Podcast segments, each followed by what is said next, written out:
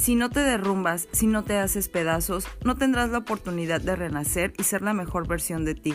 Tómate un tiempo para silenciar tu mente y abrir tu corazón. Desármate y vuélvete a armar, pero siempre en una mejor versión. Mi nombre es Lizeth Guadarrama, diseñadora gráfica pero amante del fitness por vocación y juntos encontraremos nuestra mejor versión.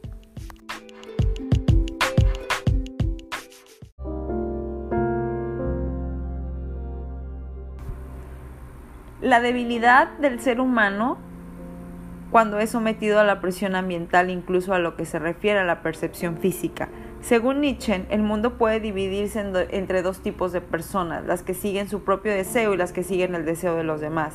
Las primeras son fuertes, no se dejan gobernar por nadie, y las segundas son débiles, terminan haciendo lo que dicen y hacen los demás. Somos muy sumisos y acabamos admitiendo las ideas de los demás. Un ejemplo es Alemania. La gente terminó por creer lo que decía la propaganda nazi.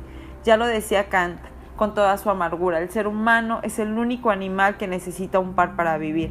¿A qué voy con todo esto? Estoy en un punto de colapso y no lo había notado. Tal vez en otro momento antes de la pandemia, muchos estábamos tan enfocados en otras cosas que no habíamos notado tanto las redes sociales.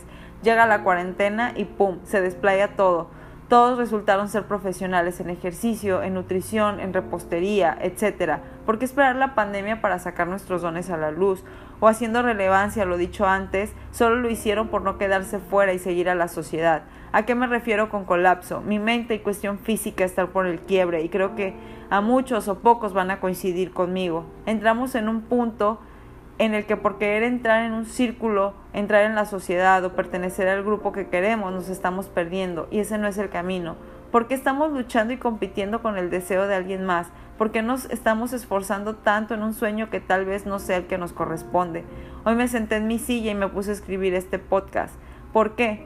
Porque como pueden escuchar en el intro, yo tomé la decisión de ser instructora de yoga como, o yogi, como muchos nos dicen. Habemos miles de instructores de yoga por todo el mundo, cada uno se enfoca en algo en particular. Aquí entra la parte de la realidad. Ese instructor de yoga, a pesar de que sabemos acerca de lo mismo, hemos aprendido de una forma completamente distinta.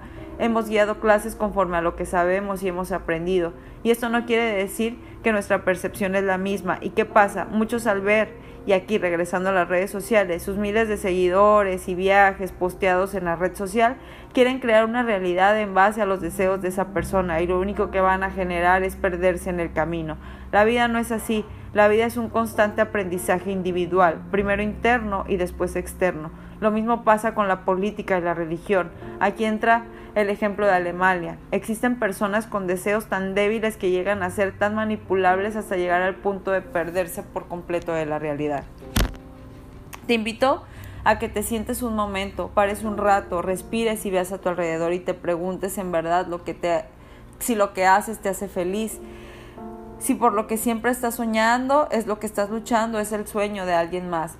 Deja por un momento de ver las redes sociales, deja por un momento de ver al que tienes al lado y lo que hace. Mírate a ti, ¿en verdad estás cumpliendo tus deseos? Es difícil lo que lo que es difícil, lo sé, cuando aceptas y ves que estás perdido y no sabes cómo salir de ahí, pero créeme, siempre al final del camino te volverás a encontrar. Deja de ser borrego de la sociedad, de tus amigos, de tu familia y busca tu deseo. No trates de convencer a lo demás y a los demás que lo que haces está bien. Al final ellos tienen su propia realidad y sus propios deseos, pero también créeme que en el camino encontrarás a muchas personas con los mismos deseos y las mismas ganas que tú. No tengas miedo, no tienes nada que perder. Para un momento, encuéntrate contigo. Recuerda que tú viniste a este mundo con una meta en particular y con tus sueños propios. Y el último consejo que te doy es que luches por ellos.